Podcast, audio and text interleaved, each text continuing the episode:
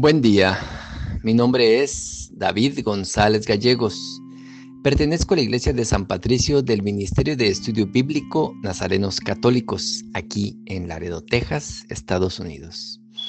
Evangelio de hoy, jueves, febrero 9 de 2023. Del Santo Evangelio según San Marcos, capítulo 7, versos del 24 al 30. En aquel tiempo, Jesús, partiendo de allí, se fue a la región de Tiro, y entrando en una casa quería que nadie lo supiese, pero no logró pasar inadvertido, sino que, enseguida, habiendo oído hablar de él una mujer cuya hija estaba poseída por un espíritu inmundo, vino y se postró a sus pies. Esta mujer era pagana, sirofenicia, de nacimiento y le rogaba que expulsara de su hija al demonio. Él le decía, espera que primero se sacien los hijos, pues no está bien tomar el pan de los hijos y echárselo a los perritos. Pero ella le respondió, sí, señor, que también los perritos comen bajo la mesa migajas de los niños. Él entonces le dijo, por lo que has dicho, vete.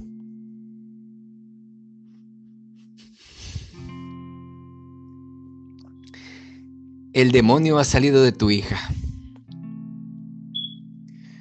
Volvió a su casa y encontró que la niña estaba echada en la cama y que el demonio se había ido. Palabra de Dios. Nunca había entendido yo esta parte del Evangelio hasta el día de hoy, que lo estoy leyendo y estudiando e investigando. Y dice, es sorprendente la facilidad con la que nos damos por vencidos. ¿Con qué razón decía nuestro Señor que el reino sufre violencia y los aguerridos lo arrebatan? La mujer que ante todo cree en el poder de Jesús, no acepta tan fácilmente su negación. Al contrario, la usa para persuadirlo. Santa Teresa habla de la oración como una negociación con el Señor. Jesús compara a la mujer con un perrito. Es el lenguaje de los judíos de corte usual en el trato con los no judíos, a quienes llamaban Goyim, en plural. Goy es un término usado por el pueblo judío para las personas no judías, que significa perro o apartado de Dios. Aquí el Evangelio o el evangelista o el traductor le pone perritos para que no se oiga tan feo, porque sí se oye muy feo, la verdad. Esta mujer pagana de nacimiento no creía en Dios, seguramente como dicen algunos eh, evangelistas católicos, eh, creía en supersticiones, en brujerías, pero llega el punto en que ya no podía más. Y seguramente oyó hablar de Jesús y de los milagros y dijo, pues si este es el que dicen que es y es solamente para los judíos, pues aunque me toquen las migajas. Entonces, la mujer en lugar de sentirse ofendida, reconoce lo que es.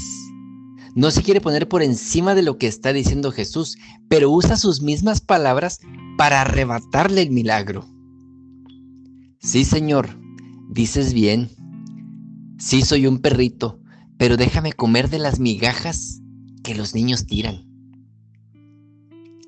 Estos niños, en mi ignorancia de David, eh, eran los judíos, los israelitas, que no les importaba la gran comida que tenían en Jesús y desperdiciaban muchas cosas. Por eso ella decía, déjame comer las migajas que estos niños no están queriendo.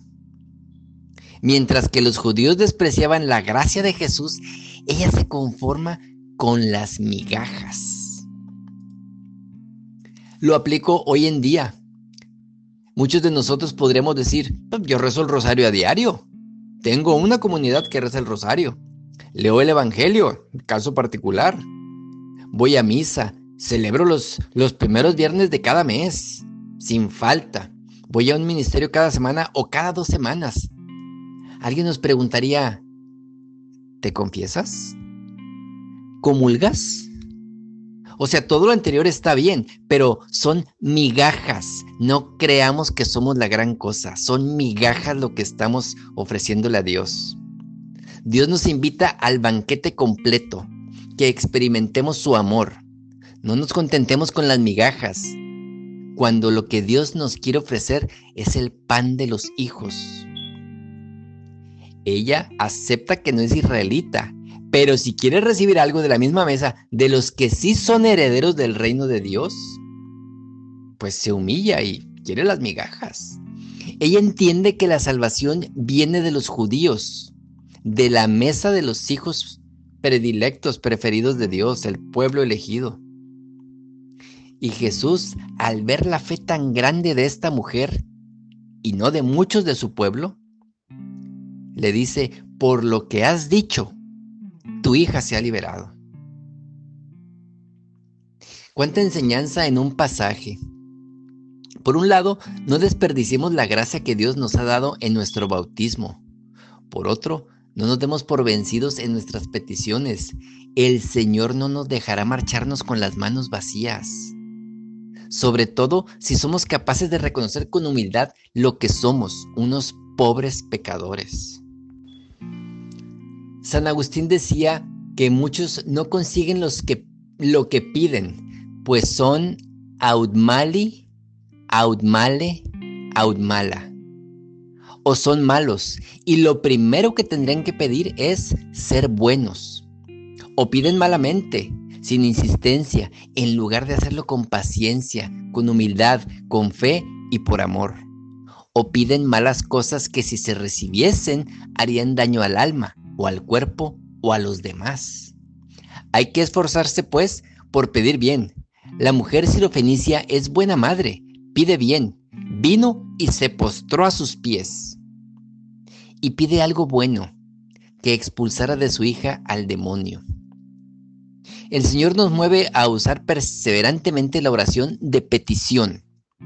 Ciertamente existen otros tipos de plegaria, la adoración, la expiación, la oración de agradecimiento, pero Jesús insiste en que nosotros frecuentemos mucho la oración de petición. Es maravilloso el poder de la oración.